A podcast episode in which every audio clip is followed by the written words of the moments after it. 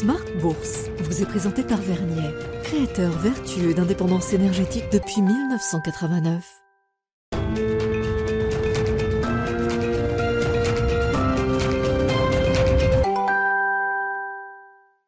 C'est reparti pour Smart Bourse, votre double dose quotidienne de marché en direct sur Bismart chaque jour à la mi-journée 12h30 13h et en fin d'après-midi la grande édition pendant une heure à partir de 17h rediffusée à 20h sur Bismart TV, émission que vous retrouvez chaque jour en replay sur bismart.fr et en podcast sur l'ensemble de vos plateformes. Au sommaire de cette édition ce soir, la croissance américaine du premier trimestre en première estimation publiée en début d'après-midi ressort à 1,1% en rythme trimestriel annualisé après 2,6% au quatrième trimestre 2022 et plus de 3% au troisième trimestre 2022. Cette euh, toile de fond donne l'idée effectivement d'un ralentissement de la dynamique de croissance aux États-Unis, même si dans le détail des euh, chiffres du PIB publiés euh, tout à l'heure, on note quand même encore des poches de croissance assez solides, notamment en provenance de la demande domestique. Les dépenses de consommation aux États-Unis sur le premier trimestre ont progressé de plus de 3,5% et contribue euh,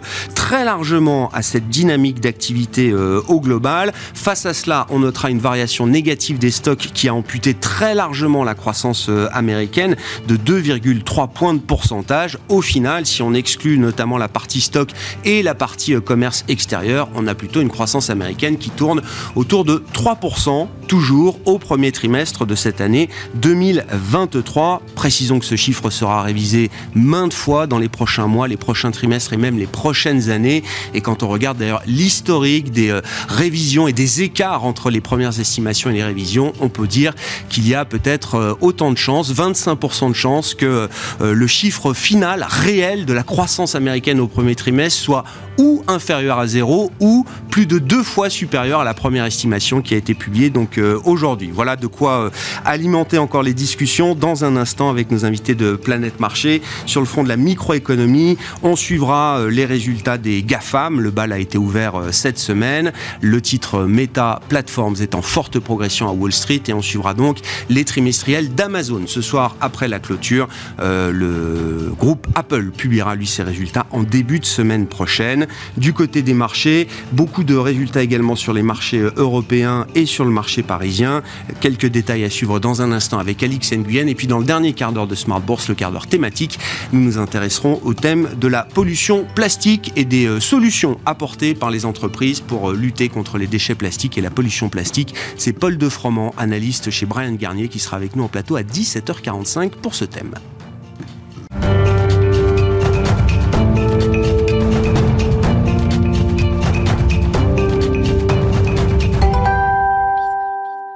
Tendance, mon ami, chaque soir, les infos clés de marché à 17h en direct avec vous, Alix Nguyen. Une journée marquée par la publication de nombreux chiffres d'activité et ou résultats trimestriels en Europe et à Paris euh, notamment, avec à l'arrivée une timide hausse du CAC 40 à attendre. Oui, les résultats d'entreprises les plus fraîchement arrivés euh, détendent quand même l'atmosphère.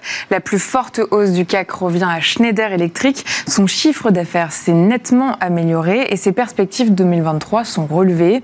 Euh, côté indicateur, le marché digère les chiffres de la tant attendue croissance du PIB aux États-Unis, publié une heure avant l'ouverture de Wall Street.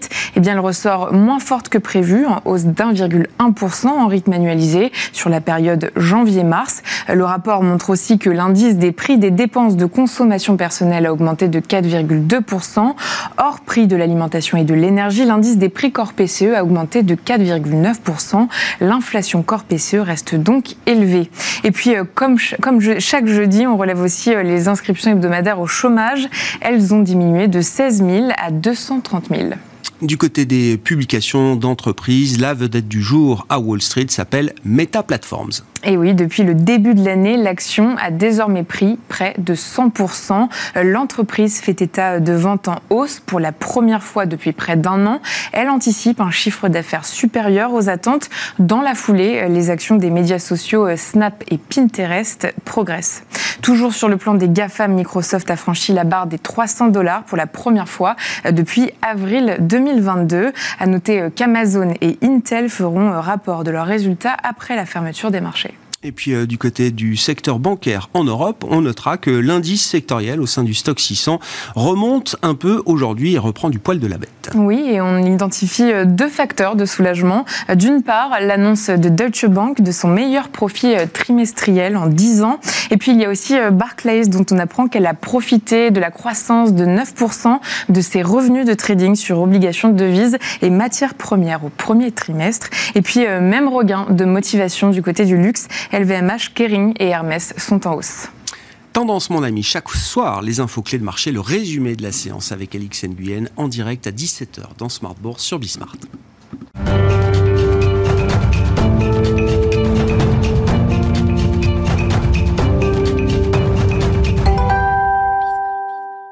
Trois invités avec nous chaque soir pour décrypter les mouvements de la planète marché. Valérie Gastaldi est avec nous, stratégiste de Day by Day. Bonsoir Valérie. Bonsoir Grégoire. Merci d'être là. Merci à Louis de Fels de nous accompagner également. Bonsoir Louis. Salut Grégoire. Ravi de vous retrouver, directeur de la gestion de Gay-Lussac Gestion et Malik Hadouk avec nous également en plateau. Bonsoir Malik. Bonsoir Grégoire. Directeur de la gestion diversifiée de CPR Asset Management. Malik, c'est le chiffre macro du jour, la première estimation de croissance américaine avec toutes les inexactitudes et les imprécisions euh, par construction qu'on trouve dans ce, dans ce genre de, premières estimations euh, en l'occurrence.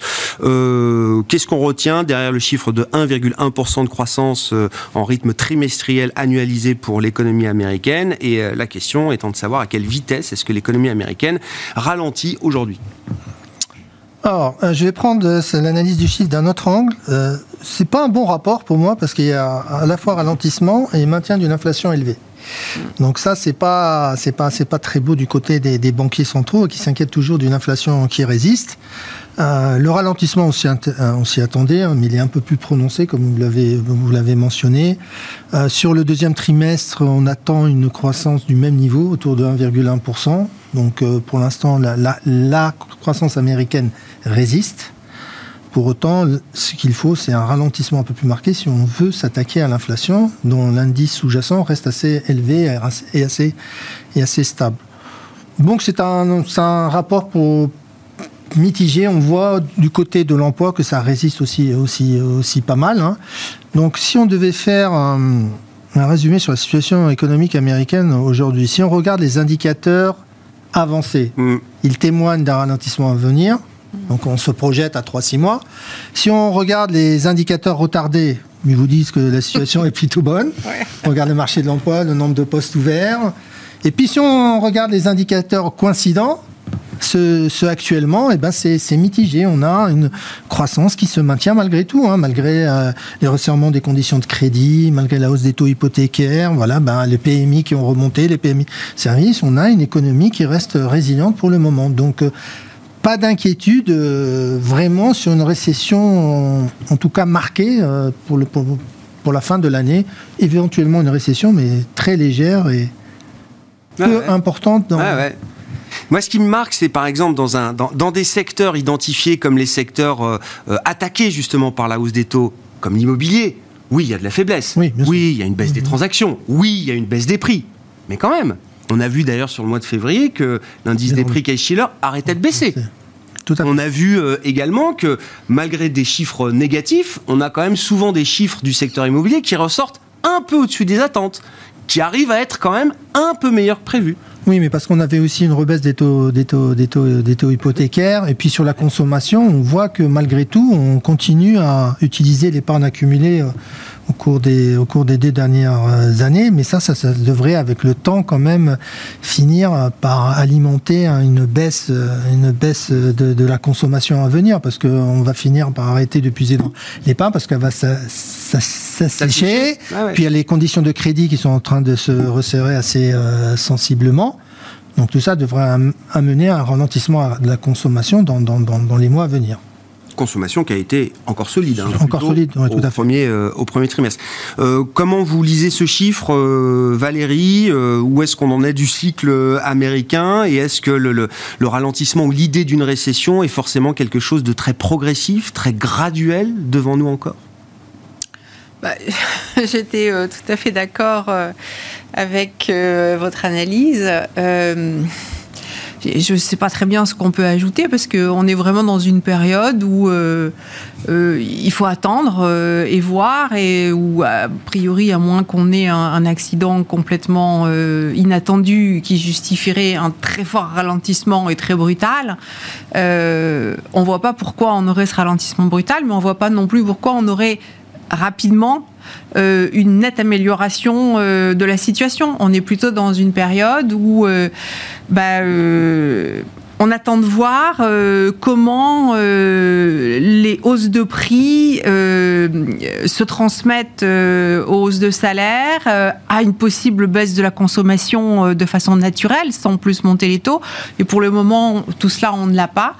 mais en même temps, les banques centrales ne peuvent pas se permettre non plus d'aller trop loin, trop vite tout de suite. Donc on est vraiment dans cet entre-deux. Hmm. Où il faut euh, savoir être patient. Hein. Enfin, il faut, accepter qu'il y ait des moments où euh, il faut attendre. c'est ce qui est le plus difficile. C'est vraiment de très très loin ce qui est le plus difficile. Euh, mais les marchés, c'est pas tout noir et tout blanc, et, l'économie non plus. C'est pas tout le temps euh, des trucs qui vont à toute allure dans un sens et à toute allure dans l'autre sens, comme on l'a eu euh, au cours des dernières années. On n'est pas obligé d'avoir des variations de je ne sais combien d'écarts types. Bah non, mais c'est vrai que à chaque fois, à chaque mois ou à chaque trimestre. C'est on a été bah, habitué depuis bah, trois ans, Bien sûr. Mais justement, là, il y a un moment où on digère et le paquebot est lancé en même temps. Donc euh, voilà. Oui, je voulais rajouter juste un, seul élément, c'est qu'on est passé euh, d'une activité qui était des soubresauts de la crise énergétique l'année dernière et qui, avait, qui, avait eu un impact, en, tout cas sur les revenus réels, hein, mais qui n'a pas en fait euh, véritablement impacté la consommation des ménages, parce qu'encore une fois, mm. ils ont puisé dans leur épargne, alors qu'on s'attendait à un ralentissement plus marqué, comme l'a souligné ma collègue. Et aujourd'hui, on est dans une situation où, en fait, on s'inquiète du risque de liquidité, du risque de compression du crédit avec la situation de financement mm. et la situation un peu de crise bancaire. De stress bancaire. De stress bancaire auquel on a assisté euh, aux États-Unis et qui est encore présent aujourd'hui euh, sur, les, sur les marchés, même si la situation, encore une fois, il faut, faut être rassurant sur la situation bilancielle des, des, banques, des banques, que ce soit en Europe ou aux États-Unis, est de meilleure qualité avec la réglementation, etc. Ils ont des, des, des capital ratios qui sont largement au-dessus des, des, normes exigées par, par les autorités de contrôle.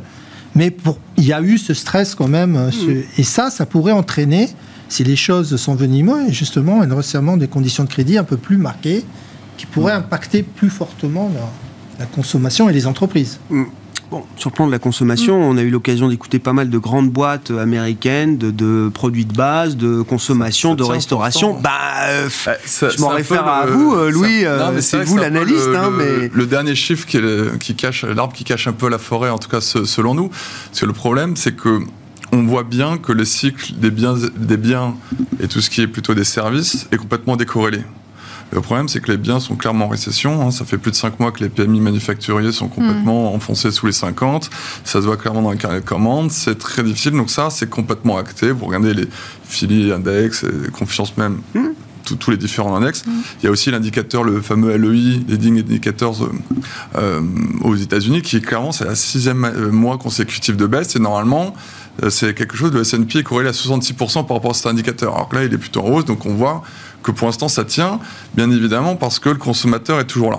Mais la question, c'est pourquoi le consommateur est toujours là? Parce que clairement, il y a un rattrapage encore post-Covid qui n'est pas finalisé, ou peut-être qu'il s'est terminé, peut-être ce trimestre-là. Donc là, on arrive peut-être au bout selon nous, des derniers chiffres Et est-ce que tout le monde a annoncé la fameuse récession qui doit arriver au quatrième trimestre l'année dernière ou le premier trimestre? Et en fait, ça a été décalé, décalé, décalé. Et je pense que ça devrait arriver peut-être d'ici cet été ou d'ici la fin d'année. Pourquoi? Parce que déjà, il y a eu beaucoup de relances budgétaires. Donc les relances budgétaires sont venues au secours des relances monétaires qui ne sont plus là, c'est-à-dire des chèques cadeaux pour tout le monde, un bouclier énergétique, des chèques... Euh, il y a encore Total qui avait bloqué euh, l'essence jusqu'à 2 euros. Mais tout ça mis bout à bout, ça quand même tenu la consommation, que ce soit en Europe ou aux États-Unis. Tout à l'heure, vous parliez en effet de l'épargne aux États-Unis qui tombait au plus bas. Là, c'est devenu complètement critique. L'épargne est quasiment revenue. Le taux d'épargne. Le taux d'épargne. Le taux d'épargne, pas le stock. Hein. Oui, Oui, oui. le taux d'épargne Eh ben oui, mais- est quand même beaucoup plus bas. Oui, Et ce qui est très on épargne beaucoup moins. Oui. On épargne beaucoup moins, mais quand même, ça, on a quand même puisé, puisé, puisé dedans. Il y a quand même, on va dire, à plus faible revenu, ça commence à être très dur parce que là, ça y est, l'impact des prix commence à se ressentir maintenant. C'est vrai que depuis l'année dernière, c'était facile, les prix montaient, les salaires suivaient, et en fait, finalement, tant que ça arrivait, on continuait, on continuait. Mais le problème, c'est qu'il y a beaucoup trop de gens qui ont fait n'importe quoi. Et je pense qu'ils vont commencer à avoir un retour de bâton sur le consommateur. Comme on dit, le consommateur, il était là, ça fait deux ans qu'il n'avait pas pu consommer post-Covid. On parlait euh, tout à l'heure avant le plateau euh, des, euh, des billets de train euh, pour Ouais. cet été qui sont devenus stratosphériques. Et c'est vrai que c'est peut-être le dernier outil qui marche bien en ce moment, parce qu'en ce moment, c'est vrai que tout ce qui est hôtellerie tourisme, c'est peut-être le dernier maillon qui tient encore bien, euh, qui est un peu late cyclical. Et le problème, c'était pour aussi revenir ce qui, ce qui était, ce qu'on disait tout à l'heure, c'est le problème euh, des bancaires, ce qui s'est passé, de la fameuse liquidité. Parce que ce serait justement, vous dites, oui, les banques vont beaucoup mieux, elles sont très solides. Mais en fait, on voit bien qu'aujourd'hui, c'est plus un problème de ratio de solidité, c'est un problème de liquidité. Vous n'allez pas avoir les plus beaux fonds propres de la Terre si, comme euh, First Republic Bank, il y a plus de 100 milliards qui sortent en un mois, bah, votre banque, elle, elle se retrouve complètement foutue. Et je pense que là, c'est quand même assez dingue que le marché soit plus haut que mi-mars quand c'est arrivé, avec tout ce qui s'est passé. Parce que tout ça va avoir des vraies conditions de contrainte de crédit. Le consommateur américain qui lui souvent vit à crédit, bah maintenant quand il va devoir consommer, vivre à crédit qui ont explosé, hein, c'est vrai, le consommateur américain qui vit à crédit, bah avant ça lui coûtait rien, ça lui coûtait 0,1%, maintenant ça lui coûte plus de 5%. Bah, tout ça, ça va avoir carrément un impact. Donc c'est vrai qu'aujourd'hui, là on a une énorme salve de résultats de cette semaine, on en parlera après, pour l'instant ça tient, mais nous on est quand même beaucoup plus prudents. Euh, pour la deuxième pour la deuxième semestre de l'année, c'est pour ça que pour, pour nous c'est un peu le, le dernier chiffre. Chant du cygne, quoi. Voilà, là qui cache un peu la, la forêt. Bon. quoi. Sur les dépôts, euh, comme pour beaucoup d'autres euh, classes d'actifs, entre guillemets, il y, a- il y a eu un boom euh, délirant aussi pendant la période Covid. hein. Donc il y a une Bien forme sûr. de normalisation. C'est vrai que les chiffres font peur, comme ça, 100 milliards de dépôts qui s'en vont, etc. En agrégé, euh, il faut regarder la courbe des dépôts qui a été quand même euh, exponentielle, Ouais, verticale euh, à partir de 2020. Surtout ce qui fait très peur, donc il y a les dépôts euh, bancaires Oui. que l'on voit, mais il y a aussi l'argent qui est sorti de- des bilans de la Banque centrale. Et ça, pour la première fois, quand on regarde qu'en Europe, vous savez, les différentes masses monétaires, chaque fois, j'ai un peu oublié ce que c'était M1, M2, M3, mais c'est différents stades monétaires, peut-être qu'une dans la table qui savent. Oui. Mais pour la première fois, il y en a une qui se contracte. Et normalement, c'est jamais arrivé. Donc ça, c'est quand même pas très bon signe, not- notamment aussi pour l'économie. Qu'est-ce qu'on peut dire des, des actifs américains un peu macro, type euh, dollar ou marché obligataire euh, Valérie, qu'est-ce que nous disent ces marchés-là? Est-ce qu'il y a des tendances bien affirmées, bien identifiées, euh, auxquelles on peut quand même se, se raccrocher au-delà de l'analyse économique Oui, euh, bah, d'abord, sur le secteur bancaire, euh, on n'a eu aucun signal euh, grave, hein, euh, techniquement, sur les graphiques. Et aux États-Unis et en Europe? Aux États-Unis, c'est un peu limite. Mais. euh, enfin, si, je, me, quand- je me souviens quand même très très bien de tout ce qui s'est passé euh, en 2007 et des signaux qu'on a eus dès l'été 2007 sur le secteur bancaire, qui ont été confirmés en janvier euh, avec euh, l'affaire Kerviel, qui, qui a quand même déclenché pas mal de, de- de choses aussi. Euh, ça n'a absolument rien à voir. Donc, pour le moment, moi, je, je, je- je crois à, à l'ensemble de l'information disponible auprès de l'ensemble des investisseurs et ça nous confirme le fait qu'il n'y a pas particulièrement de problème dans le secteur européen et le secteur américain peut-être un petit peu moins confiante, mais le marché américain dans son ensemble est, est moins intéressant. Bon, donc euh, aujourd'hui, avec des si, on s'inquiète, mais il faut bien se souvenir que ce ne sont que des si. Il n'y a rien d'avéré. Les banques euh, investissent elles-mêmes sur les marchés financiers, donc euh, elles sont les premières à savoir comment ça va chez elles. Et quand elles ont de l'info qu'elles ne partagent pas, quand même elles traitent avec. hein. donc euh, ça se voit. On peut pas, on peut pas passer inaperçu sur un marché. hein. Tout ce qu'on fait, ça se voit, ça laisse une trace. Bon, euh, et, euh, et après, bah, dans l'ensemble, on a toujours un dollar qui reste assez faible.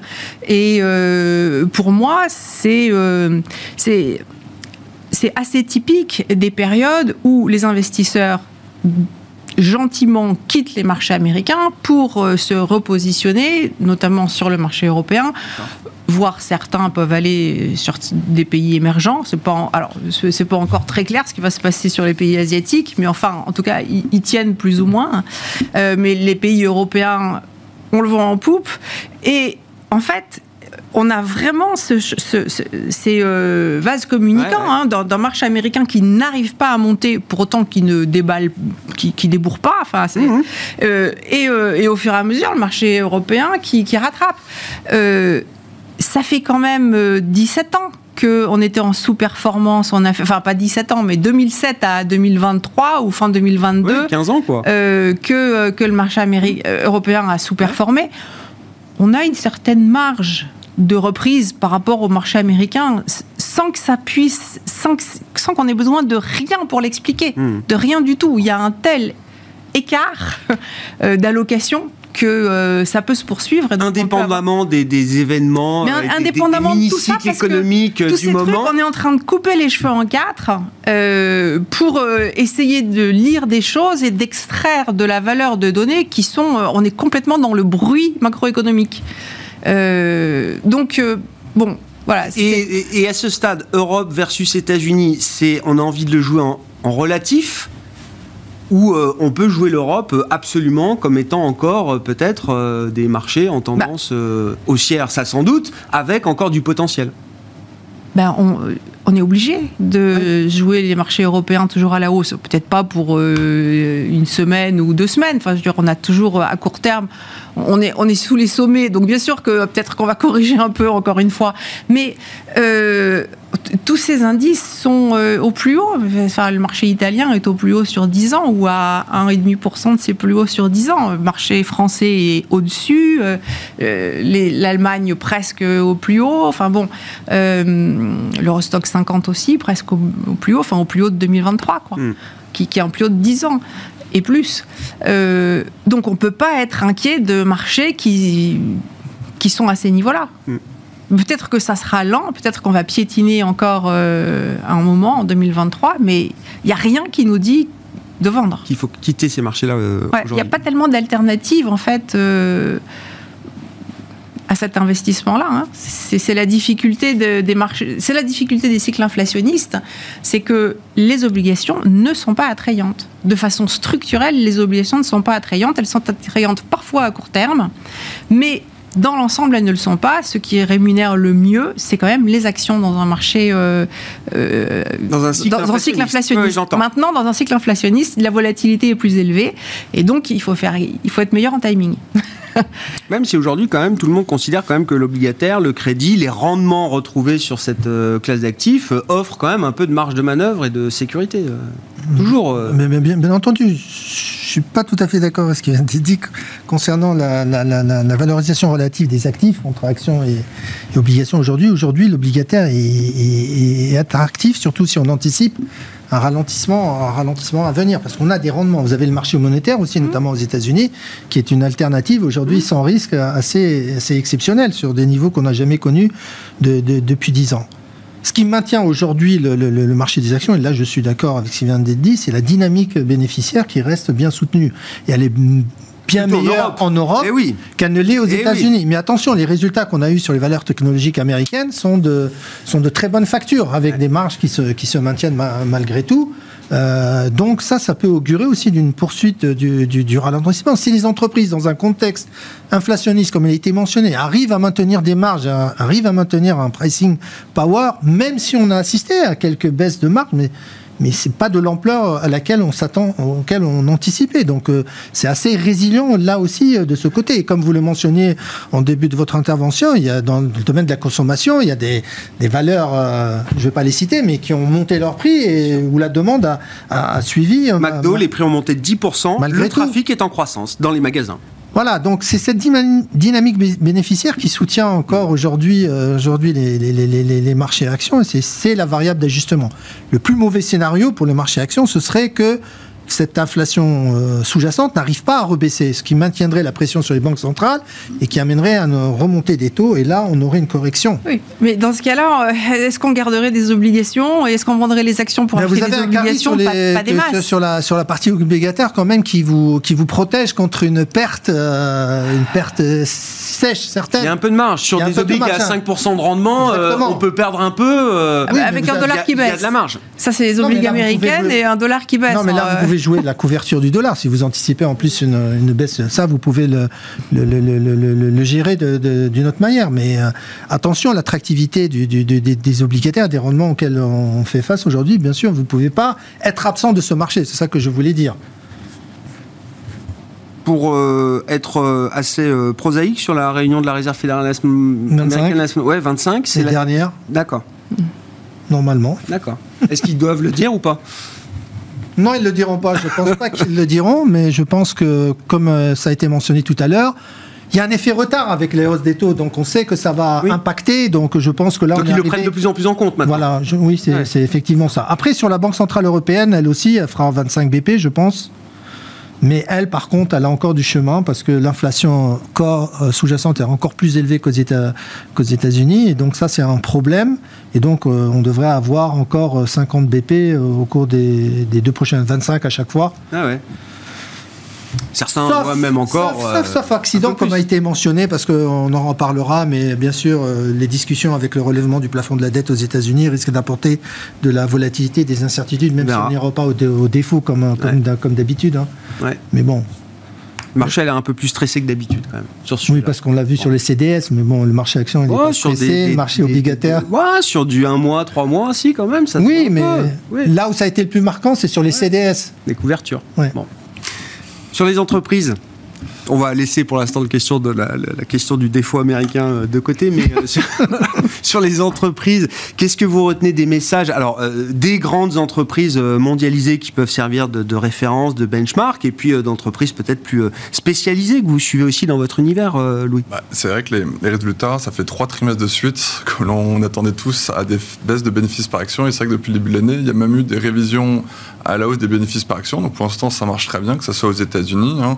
Vous avez parlé tout à l'heure euh, de Google, de Meta et même Microsoft. hein, C'était génial. Donc euh, dans le cloud, euh, Azure, c'était encore Hmm. une très forte croissance avec des guidance aussi euh, très bonnes. Si on revient aussi en, en Europe, que ce soit des sociétés cycliques comme Michelin ont très bien publié, Air Liquide, c'était excellent. Schneider, bon, Euh, aussi, Schneider, c'est exceptionnel, vraiment, avec Exceptionnel. une visibilité. Il y avait Pernod Ricard qui était un peu moins bien, mais ils ont confirmé un très bon prochain trimestre en disant qu'il n'y avait pas de down trading aux États-Unis. Donc, c'est-à-dire que les gens n'allaient pas vers des marques moins Il n'y a premium. pas de baisse en gamme, ouais. Donc pas de baisse en gamme, donc ça, ça tient très bien. Donc le titre ouvre à moins 3 et puis finalement il termine en hausse.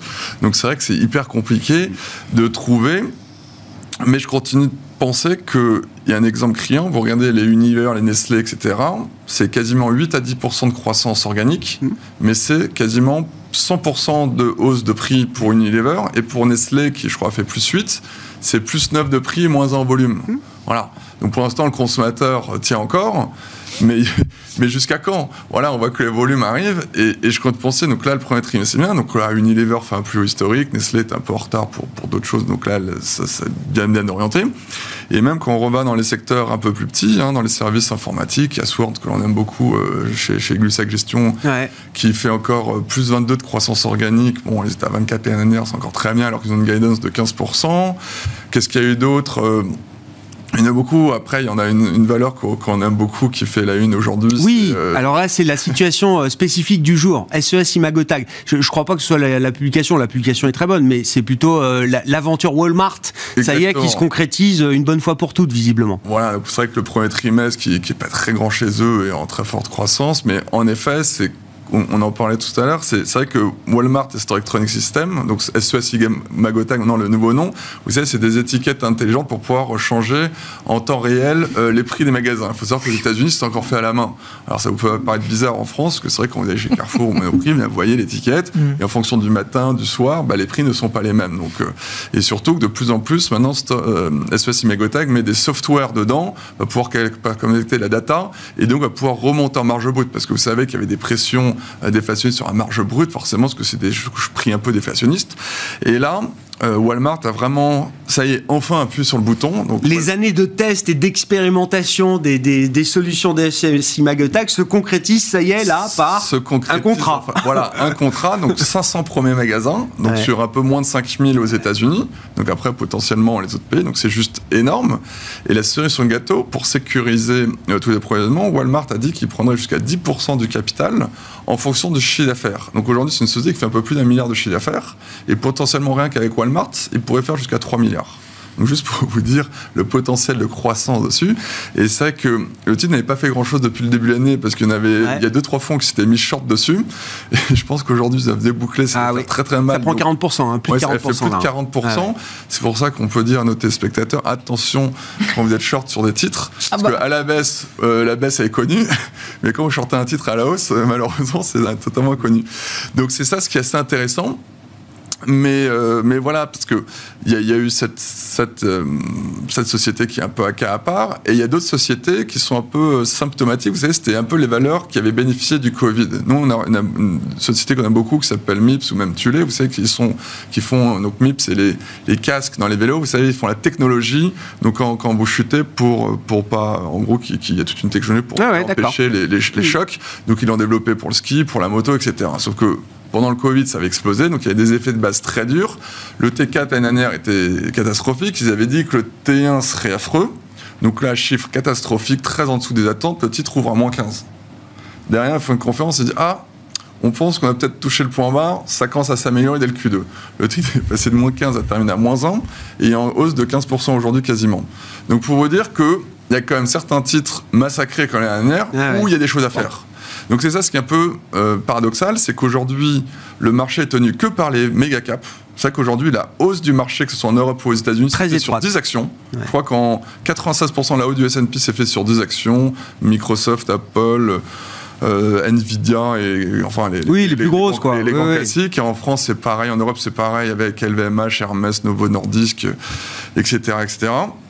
Donc, on voit que peut-être pour la première fois, euh, ces marchés méga cap, bon, il y a des choses à faire en tout cas en dessous. Sur ce phénomène de concentration de marché, d'étroitesse de la hausse, c'est pas nouveau. Hein c'est peut-être qu'on atteint des, des, standards un peu, euh, un peu historiques de, de ce point de vue-là, aux États-Unis, en Europe. Comment vous regardez en ce Europe, phénomène pas étroit, hein. Ouais. Aux il y a plus de participation, il y a plus de largeur en Europe qu'aux États-Unis. Ah bah Et oui, c'est un facteur qui plaide à Europe, nouveau pour. Tout, enfin, ouais. en Europe, 90% des actions ont monté par rapport euh, à euh, fin octobre euh, de l'année dernière. Enfin, 90%. Et, et, et, en fait, celles qui n'ont pas monté, qui plus est, c'est plutôt des mini, mini ouais, caps. plutôt les micros. C'est plutôt des et, qui se rattrapent alors après et qui peuvent faire plus 50% en une semaine du coup, euh, parce que enfin bon, peu importe aussi pour des effets de, de, de réajustement quoi, pas forcément de conviction forte, mais euh, mais non, en Europe la participation est forte ouais. et il y a une rotation sectorielle euh, continue. Il n'y a aucun secteur qui soit délaissé tous les secteurs sont au plus haut euh, sur l'histoire euh, récente. Récent, On n'est pas ouais. partout sur des plus hauts euh, historiques, des records oui. historiques sur tous les secteurs. C'est un bon signe, c'est un signe de force, de bah solidité, oui. d'une construction bah oui, de marché en fait, qui, est, il faut, du qui temps saine. Pour, euh, il faut du temps pour tout retourner. Si, si, on veut entrer dans, dans une vraie tendance baissière, bah, il faut que, action par action, euh, on ait des figures qui nous disent que euh, les actions repartent à la baisse et, et donc euh, les actions font les secteurs, qui font les indices, mais, mais tout ça, ça, ça a besoin de se diffuser et donc peut-être qu'on a le sommet on le saura plus tard. Euh, mais, euh, mais pour le moment, on ne peut pas le dire. Enfin, mmh. Pour le quoi, moment, des on a... forts aujourd'hui en Europe sur lesquels vous n'avez pas de, il n'y a pas de, de, de, il a pas à réfléchir entre guillemets? Il y a des, des évidences là en termes de tendance sectorielle? En termes de, de, de, de, ce qui va être euh, le plus fort, euh, c'est vraiment pas facile parce que ça tourne tellement mm. euh, que euh, moi je pense qu'il faut être super équilibré, vachement sur ouais. le benchmark et jouer le bêta, c'est pas tellement un truc à. Il n'y a pas de pari spécifique sectoriel à prendre On peut toujours Non, le faire, après, mais non, après, pas- il y a des choses qui, qui sont du timing à un moment donné, qu'on peut tenter sur du timing, mais ça va durer trois semaines, euh, et puis après, il va falloir passer à autre chose et tout. Donc, sur du court terme, parfois, on trouve qu'il y a des secteurs qui ont trop monté, d'autres euh, qui ont trop baissé et tout, mais, mais après, ça va repartir. Enfin, c'est pas des choses qui sont faciles à maîtriser. Mmh. hein. Sincèrement, euh, t- Oui, donc dans une logique d'un investisseur euh, pas trop actif, euh, l'idée d'être euh, équilibré euh, en Europe, euh, c'est la meilleure idée possible. Quoi. Ouais. Oui, non, mais Ouais, ouais, parce que, en, euh, enfin, en plus, comme vous faisiez remarquer, Grégoire, on a beaucoup de nouvelles euh, fondamentales, que ce soit du micro ou du macro. En ce moment, il y a beaucoup, beaucoup de choses qui, qui bougent, Euh, et on ne sait jamais comment ces nouvelles vont être interprétées par les investisseurs. Et en fait, comme elles sont interprétées en fonction de ce qu'ils pensaient auparavant. C'est pas toujours euh, la logique qui prime. Euh, des mauvaises nouvelles peuvent avoir un effet positif parce qu'on pensait que ça allait être encore pire, etc. Et donc ces, rotations, elles peuvent être surprenantes pendant un, un certain temps. Mais le seul truc qui est pas bien orienté, c'est la techno. bah, Voilà. enfin, euh, jusqu'aux publications de la semaine pour Microsoft, Euh, Alphabet, Meta, alors, euh, ce soir Ça, Amazon ça, et la semaine euh, prochaine Apple. C'est GAFAM aux Ouais, États-Unis, comme toujours. C'est pas la tech. Je, parlais, je pensais au marché européen qui, Ouais, qui, oui, lui. Et même les semi-conducteurs, ils étaient vachement bien. Et là, euh, Ouais, bon, faudrait un. Oui, il y a quand même un sacré coup de froid. Ouais, c'est un peu embêtant. Euh, bon, donc, donc non. Enfin, pour le moment, la tech, c'est pas le truc. C'est- pas le truc sur 2023 toujours qu'il faut favoriser. Mhm. Sur la construction de marché, alors le phénomène d'étroitesse sur le marché américain, et puis le, le retard, toujours rien de nouveau sous le soleil, mais des small et mid cap. Je pense que c'est vrai aussi aux États-Unis euh, avec euh, le. Russell. Est-ce que pour un investisseur qui serait mal exposé au risque action aujourd'hui, est-ce que c'est une bonne porte d'entrée si on considère les small et mid comme une classe d'actifs ou comme un segment de marché aujourd'hui? Pas pour l'instant encore. Pas pour l'instant. C'est encore. trop tôt. Euh, surtout si on s'attend à un ralentissement. Donc, euh, ce sont des valeurs qui sont plutôt corrélées avec l'activité domestique. Donc, elles seraient un peu plus impactées. Et puis, les- la hausse des coûts de refinancement aussi les impacte directement. Euh, sur l'étroitesse du marché américain, c'est un, danger, évidemment. hein. Parce que, comme on le disait, oui, il y a cinq valeurs qui expliquent plus de 60% de la hausse du marché américain et qui tiennent en fait le, le marché américain. Mais pour l'instant, ces valeurs s'en sortent bien. Donc, euh, mais les valorisations, quand même, sont assez, assez, assez tendues. Donc, moi, c'est pas. Oui, sur ces valeurs spécifiques, parce que quand on enlève le top 5 ou le top Ouais, 10 on perd euh, un, des valeurs, on perd euh, un ouais, et on demi à deux points. Ouais, de- c'est en ça, deux termes points de PE, quoi. En termes de PE, exactement, on se retrouverait à 16,5, qui est la, qui est la moyenne historique, contre 18,5 euh, aujourd'hui. Le marché européen est plus attractif en termes de valorisation, même si là, il faut faire très attention. Si vous enlevez les, les principaux contributeurs, on se retrouve Oui. avec une valorisation aussi qui se rapproche de la moyenne. hein. On est autour de 14, euh, 14, euh, 14, euh, 14 15. Euh, non, moi, là où je suis euh, à la fois déçu, je n'arrive pas à comprendre, euh, c'est les marchés asiatiques, Ah. et notamment euh, les marchés émergents, avec la Chine notamment. Si je peux comprendre l'inquiétude liée aux tensions diplomatiques avec les Américains, la Taïwan, l'Ukraine, tout ce que les Américains sont en train de faire pour essayer de de- de- d'isoler les Chinois euh, et, tous, et toutes les décisions qui ont été prises, notamment concernant la- l'alimentation en semi-conducteurs de la Chine. Bien sûr. Il y a quand même un pays qui a une consommation qui va accélérer. Alors tout le monde vous dit, ouais, mais la, la majeure partie de la relance a été faite. Donc il faut s'attendre à une déception dans les... euh, Tous les chiffres sont bons, hein. macro, micro, non, publication. micro, non. Pas pour l'instant encore la micro. Les chiffres de micro, il faut le reconnaître, sur le premier trimestre sont assez décevants. Mais la tendance est à l'amélioration. Il n'y a plus de dégradation. D'accord. Mais on s'est arrêté. En dynamique. En dynamique, exactement. Mais tout le monde euh, de- de vous dit, ben, mais le- le- la principale contribution à la hausse, elle est déjà avérée. Euh, Il ne faut pas s'attendre à, à des chiffres en amélioration. Bon, il y a une réunion du Politburo. Sur, le, sur la partie de l'immobilier, ça, ça- c'est vrai que les bilans ne sont pas d'une qualité exceptionnelle, mais la dégradation s'est arrêtée. Et puis, euh, le consommateur, à, à mon avis, c'est vrai qu'il n'a pas puisé encore dans son épargne. C'est en fait le consommateur, il n'a pas retrouvé la confiance encore. Non. Dans... Mais je pense que c'est une question de temps. Et puis, il va avoir de nouveaux stimulus, je pense. Et, qui... et le marché chinois, à nos yeux, est très attractif.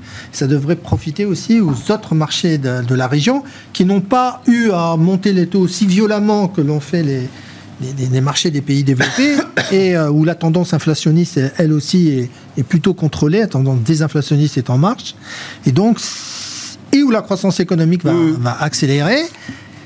Voilà, c'est la, c'est nous, on est. en- Vous pensez pas, Malik, que dans la situation euh, actuelle, et on n'est pas là pour faire de l'analyse géopolitique, mais que c'est- c'est- il y a, la dimension politique et géopolitique aujourd'hui écrase euh, tout le reste, Oui. et notamment l'intérêt financier et économique. L'intérêt pour la Chine a Oui. été joué à travers les valeurs européennes. Bah oui. C'est, c'est le proxy qui a été joué pour. Mais ça, c'est la nouvelle manière de faire, j'ai l'impression, non? Ça- Oui, mais il y a une consommation domestique interne qui est, qui est à jouer. Quand vous voyez la valorisation, on est à Ah, C'est 5,5 pour les 6. investisseurs chinois. Oui, Mais mais, c'est- là, le jour où ils reviendront Ah. sur le marché, Non, mais c'est c'est vrai, c'est Oui. depuis que je suis chez Gay-Lussac, donc maintenant 16 ans que je suis sur les marchés, très souvent, parce que nous, on est spécialisés sur l'Europe et les US, mais pas du tout sur les émergents. Donc nous, à chaque fois qu'on voit la thématique revenir de la Chine, on n'a pas le choix d'acheter des actions européennes exposées en Chine. Et comme dit très justement, vous prenez le panier, nous on a créé des paniers pour certains de nos clients, vous prenez L'Oréal, les Richemont, les Mercedes, euh, voilà, les VMH. tout ça qui, qui sont exposés en Chine, c'est c'est des paniers qui faisaient plus de 20% depuis le début de l'année. Donc c'est vrai que c'est des thématiques qui étaient assez porteuses. Donc maintenant la grande question, est-ce que ça continue ou pas? Nous on pense que oui, il n'y a pas de raison que ça continue pas, parce que c'est vrai que comme très justement, aujourd'hui la Chine n'a pas encore, les Chinois ne sont pas encore ressortis, donc ils consomment à fond mais localement. Donc est-ce qu'ils vont ressortir Ça on verra parce que, avec les différentes problématiques. Mais c'est vrai que pour euh, nous, nous, on est un peu plus embêtés, on, on voit aussi un peu, parce qu'on est une maison spécialisée aussi sur les, les micro, small et mid cap. Et c'est vrai qu'aujourd'hui, on suit un peu ce que vous dites. C'est vrai que quand il y a des retraits liquidités, etc., c'est jamais bon d'aller euh, dans les small cap. En plus, nous, on a un scénario macroéconomique, normalement, qui devrait arriver en récession, c'est jamais très bon. Néanmoins, on continue de penser, ce que je vous rappelle, les microcaps ont quand même fait moins 24 l'année dernière et l'indice il est zéro depuis le début de l'année. hein. Donc euh, depuis fin juin, l'indice est zéro négatif, l'Eurostock, le CAC plus 30. On intègre en- beaucoup de mauvaises nouvelles, quoi, Ah, ça veut voilà, dire. c'est les, les Oui, nouvelles oui. sont déjà bien intégrées. En price to book, donc un ratio bilanciel en relatif par pour l'âge cap, ça se paye aussi bas qu'en 2008. Et en PE relatif, ça se paye plus bas que 2008. Donc c'est comme du jamais vu. Donc je suis d'accord avec vous. Nous, on dit à nos clients de ne pas se précipiter sur la classe d'actifs, parce que de toute façon, voilà, pour que ça se remette à surperformer, on va Ouais, re-rentrer, on parlait tout à l'heure de recycle économique. Je suis continu, on est très persuadé que peut-être pas maintenant, mais peut-être dans la deuxième partie de l'année, quand enfin on aura acté la récession, que les banquiers centraux seront moins au quiche et que là il y aura un signal fort, on pourra se dire bon, ça y est, c'est le moment, on vend les méga caps qui ont bien tenu pendant la récession, achetons les cinq prochaines années de croissance, 2023 quelque chose, jusqu'à 2028. C'est ce qui s'était passé entre 2003, 2008, 2012, 2017. Valérie? Cycle de Il n'y a pas de surperformance des pricing small power mid aussi hein, euh, chez les small cap. euh, C'est les. Bon, ça dépend, il y a quand même des leaders Ouais. quand même dans ces secteurs. Je suis sûr que Sur- les SES sur, Magolag, sur- ils ont bien vendu leur, euh, leurs Sur étiquettes. Sur quelqu'un qui n'a pas de concurrent, mais enfin, dans, dans tout le monde de la sous-traitance, c'est eux qui se font squeezer parce qu'ils n'ont pas de marque. Euh, Dans donc, euh, peut-être, dans- je vois les choses en masse. Je ne dis Mm. pas qu'il n'y a pas des exceptions. Bien sûr, il y en a toujours, mais en masse, il n'y a pas le même pricing power. Dans, dans- dans- dans un cycle inflationniste, c'est pas bon, quoi. Mais euh, et, et effectivement, euh, je vois pas encore. euh, Il n'y a pas de timing, il n'y a pas de signal. Bah non, Non, non. non. Et sur le, le, le en, en reste performance relative, hein, enfin, je veux dire, c'est c'est pas. euh, et euh, de mémoire, euh, dans les années 80, euh, je pense que. Mais c'est super important. Ah mais non, mais... Non, mais c'est parce que. Oui, parce que j'ai... Mais c'est super important. Euh, en fait, il faut se souvenir euh, que euh, c'est la. Dans les années euh, 70, euh, 80, etc., c'est là que euh, les FAMA et consorts euh, ont fait des tas d'études et ont expliqué que euh, les small cap, eh bien, comme ça présentait un risque supérieur, ça devait rémunérer plus. Et en fait, depuis, ça, depuis, depuis les années euh, 2000, euh, en gros, ça ne marche plus. Mais ça marche plus, mais peut-être que c'était lié à des raisons qui ne sont pas expliquées par leur modèle, mais euh, qui vont se représenter euh, Oui, à nouveau. Vous dites ça marche plus dans le sens où euh, on a on, on a plus cette prime de risque supplémentaire sur Oui. les small cap, hein, Oui, c'est ça ouais. Depuis Ouais. 2018. Mais entre 2000 et 2018, il y a eu 16 Depuis années. avant. Ah non, entre 2000 et 2018, il y a eu 16 années de surperformance. Euh, 16 années sur 18 de surperformance des small cap par rapport au large cap. De 2000 à 2018, je parle. 2000. Euh, bah, alors, ça dépend des indices, en tout cas pas aux États-Unis et pas au niveau européen glo- global. Après, pays par pays, je ne sais pas, mais, euh, Euh, aux États-Unis, non, le, le Russell, ça fait très longtemps qu'il sous-performe. Oui, c'était l'année. c'est vraiment, euh, après, Ouais, parce ouais. qu'aux États-Unis, il y a les GAFA qui Oui, peu- le marché en- en est complètement. Dé- ouais. C'est vrai, c'est vrai qu'après, ça dépend comment on va, comment on va repondérer les indices. Non, mais Euh, j'entends- qu'effectivement, il y a quand même quelque chose d'assez asymétrique dans l'évaluation un peu fondamentale qu'on fait de ce marché-là, enfin sur la valorisation. Oui, c'est compliqué. Etc. Voilà. Parce que les Euh, problèmes de liquidité sont super importants par rapport euh, à, à tout le reste. Quoi. Ils priment en fait. Dès que dès qu'il y a de la demande, euh, ça s'enflamme et, et quand il y en a plus, il y a, il y a- il y a- c'est complètement creux. Quoi. Euh, donc euh, donc voilà. Donc là, il y a, enfin, il n'y a pas de raison de se précipiter. hein. On est- On est d'accord. Pour le moment, on ne sait pas très bien. euh, sait pas très bien pourquoi. Ouais, quels sont les facteurs clés qui vont pouvoir. il faut attendre, quoi, en fait. C'est ça le message. faut attendre pour l'instant. Ouais, bah ouais, cette année, euh, c'est Ça un peu. une année de patience. c'est un peu une année de l'investisseur. patience, hein. Tester la Ouais. patience de l'investisseur. Euh, plafond de la dette, euh, du coup, Malik, je sais pas, oui. euh, donc, bon, écartons l'extrême euh, défaut.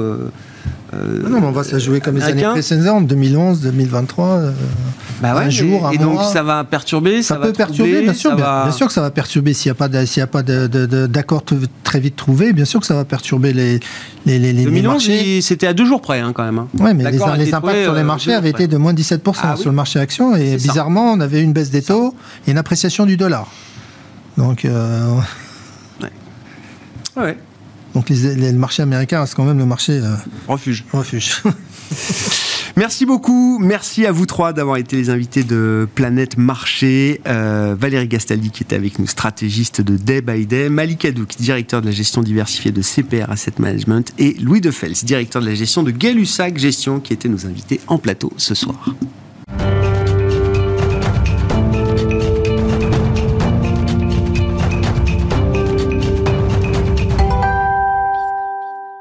Le dernier quart d'heure de Smart Bourse chaque soir, c'est le quart d'heure thématique. Le thème ce soir, c'est celui du plastique, des déchets plastiques, de la pollution générée par les déchets plastiques et bien sûr des moyens d'investir dans des sociétés qui apportent des solutions pour traiter justement cette question du plastique et des euh, déchets et de la pollution euh, plastique. Paul Defroment est à mes côtés en plateau pour évoquer ce, ce sujet. Analyste technologie verte et transition énergétique chez Brian Garnier. Bonsoir Paul. Bonsoir Grégoire. Merci beaucoup d'être euh, d'être avec nous. Le monde du, du plastique, qu'est-ce qu'on peut dire à ce, ce sujet Partant de l'idée que, comme pour beaucoup de, de- de sources de déchets et de pollution, des objectifs ont été fixés.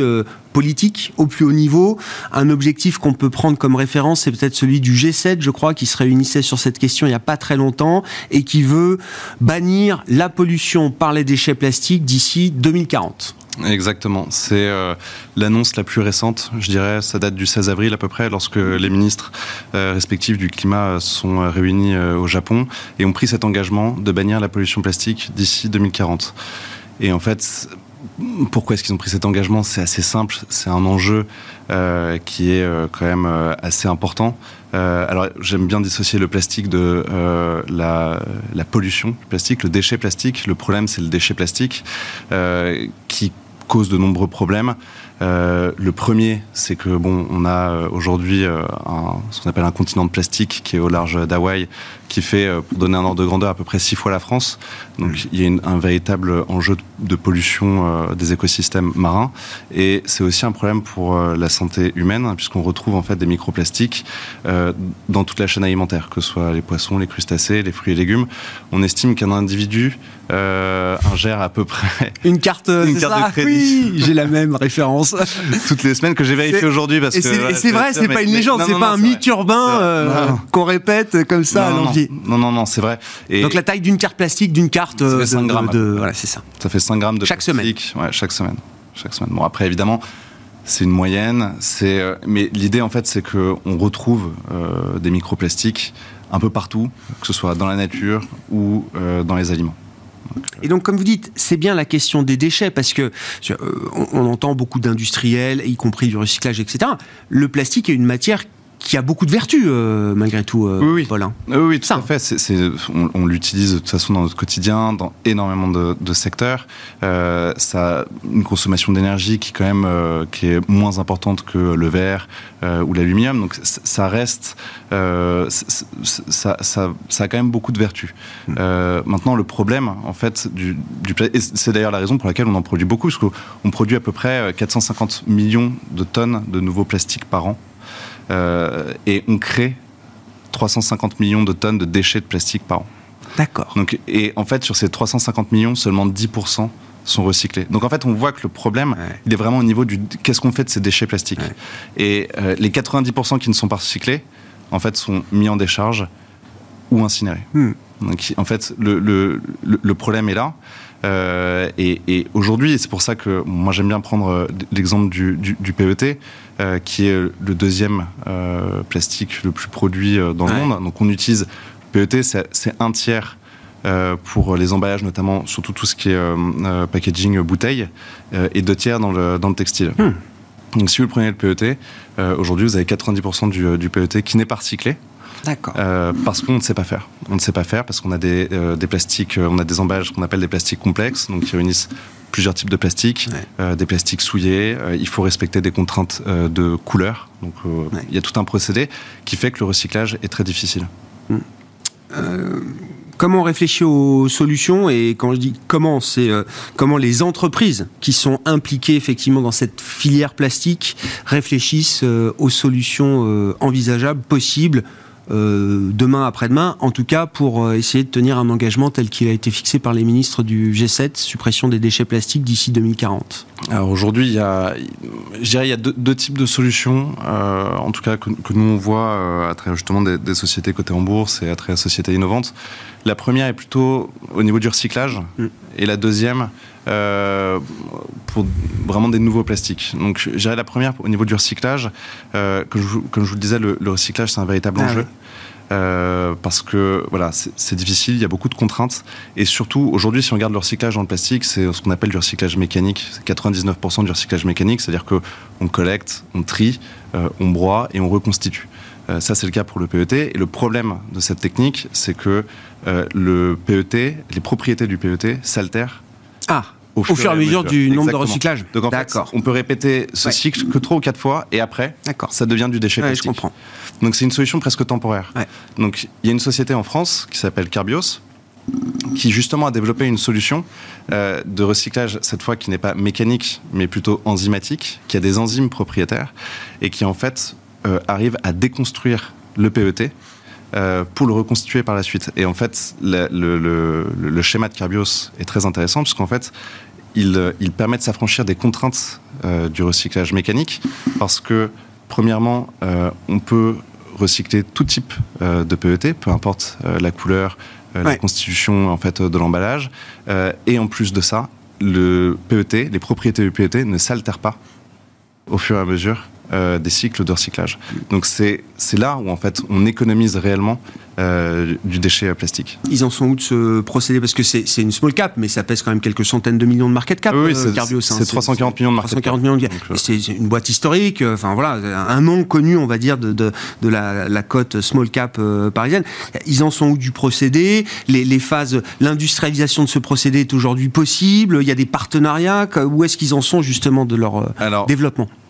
Alors aujourd'hui, la technologie de Carbios est totalement validée. Donc on sait ils ont des partenariats, ils ont un partenariat exclusif avec Novozymes euh, pour la production d'enzymes. Euh, ils ont aussi un partenariat avec Indorama. Donc ils ont déjà leurs démonstrateurs. Donc c'est pour ça qu'on sait que technologiquement ça fonctionne très bien.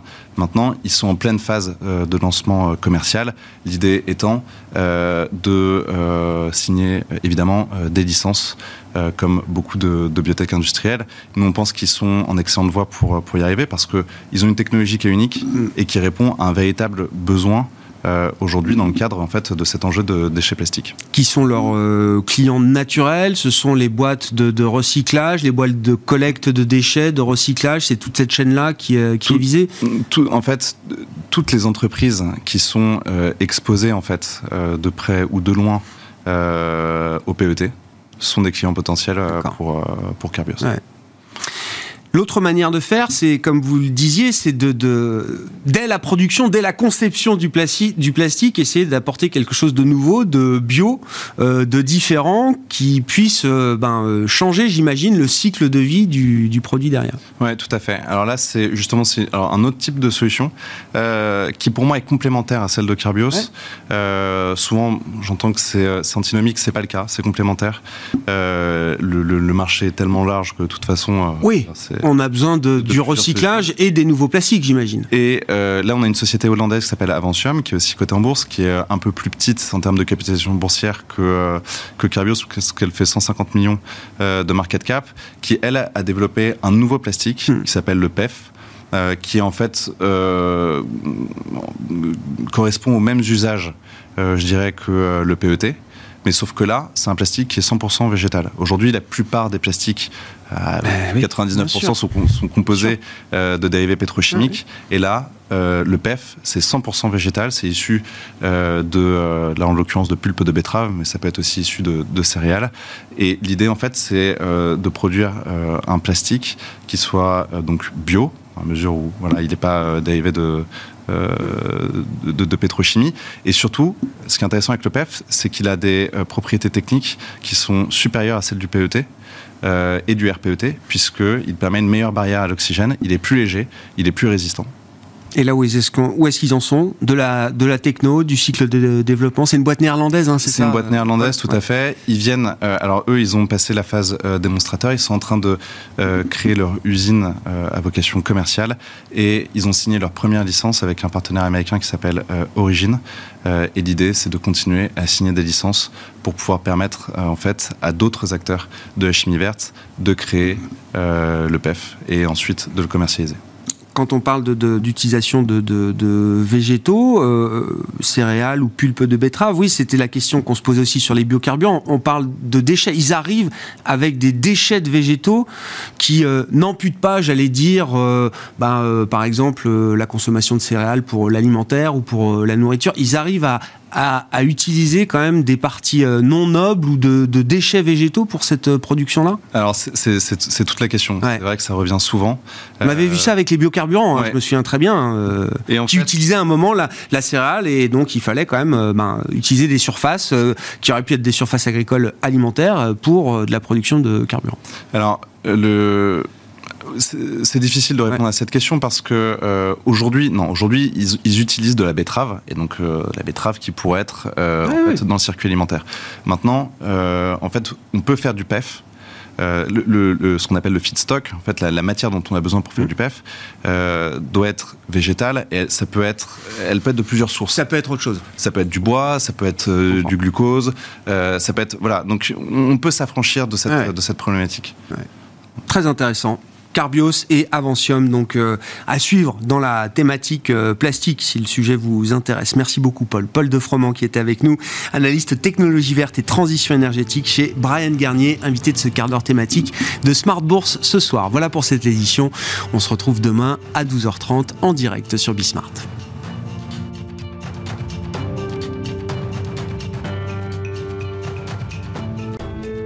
Smart Bourse vous a été présenté par Vernier, créateur vertueux d'indépendance énergétique depuis 1989.